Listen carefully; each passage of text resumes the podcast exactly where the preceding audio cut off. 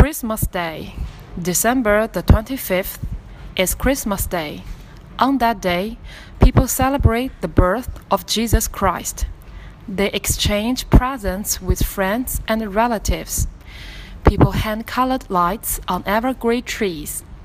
Children believe that Father Christmas comes bringing presents to them.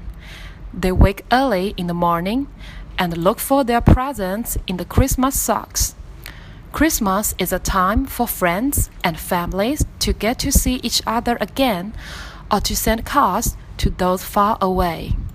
For me, I like Christmas so much.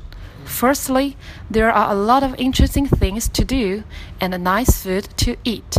Secondly, I can get lovely presents from my parents. Thirdly, some friends will come to my home and have dinner together, drinking and enjoying ourselves. I hope all of us can spend an unforgettable and wonderful Christmas day. By Liu Shiyang from Class 5, Grade 5.